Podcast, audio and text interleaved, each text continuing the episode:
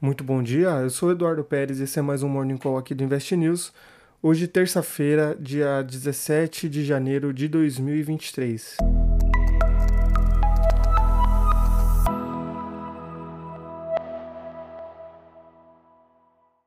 Os mercados globais começam a operar em queda nesta terça-feira, na volta do feriado dos investidores norte-americanos, com preocupações quanto ao ritmo econômico mundial em 2023.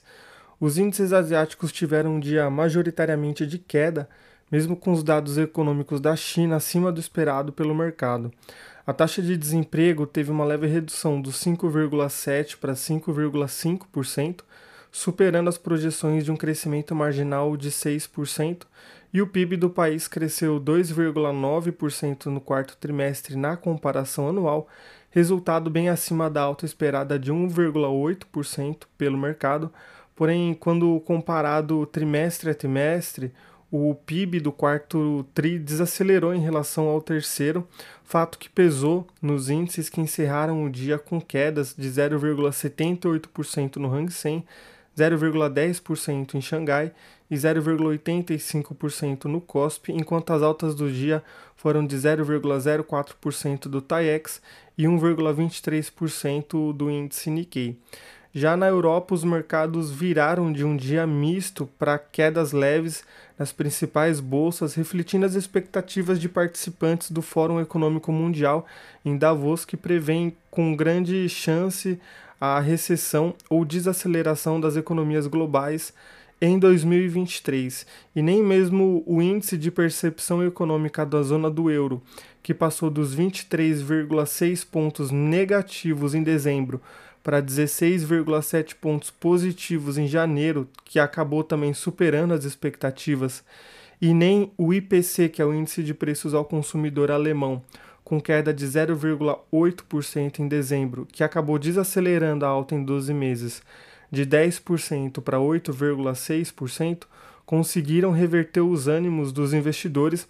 que causaram as quedas de 0,13% do índice alemão DAX, 0,24% do índice FTSE, 0,19% do CAC, 0,32% do IBEX e 0,22% do índice Eurostox, todos no começo dessa terça-feira. E falando dos pré-mercados dos Estados Unidos, eles retornaram hoje do feriado com quedas no começo do dia de 0,37% no índice Nasdaq, 0,26% do S&P 500 e 0,19% do Dow Jones, acompanhando a mudança de fluxo global dessa terça-feira. Mesmo assim, a temporada de balanços do quarto TRI continua com divulgações de números do Goldman Sachs, Morgan Stanley, Signature Bank e do Citizens Financial Group nessa terça-feira. E falando de Brasil, o índice Bovespa encerrou a segunda-feira com queda de 1,54%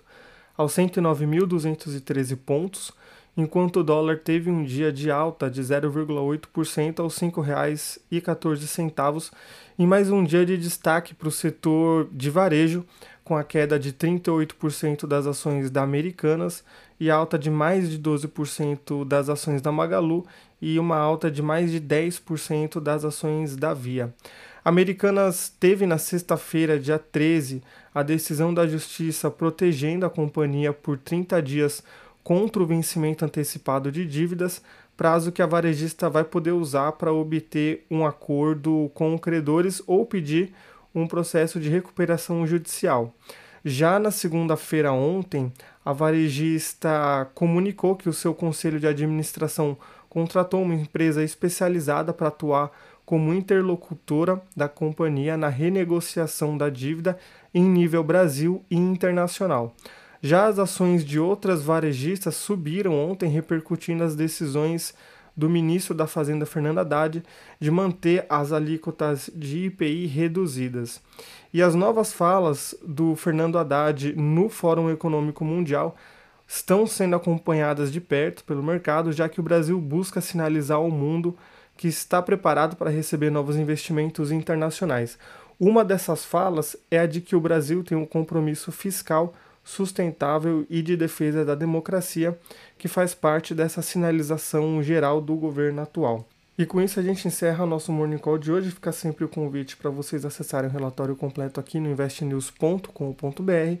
onde vocês encontram mais detalhes dos assuntos mencionados aqui. Uma ótima terça-feira para todos, a gente se fala na quarta-feira. Tchau, tchau.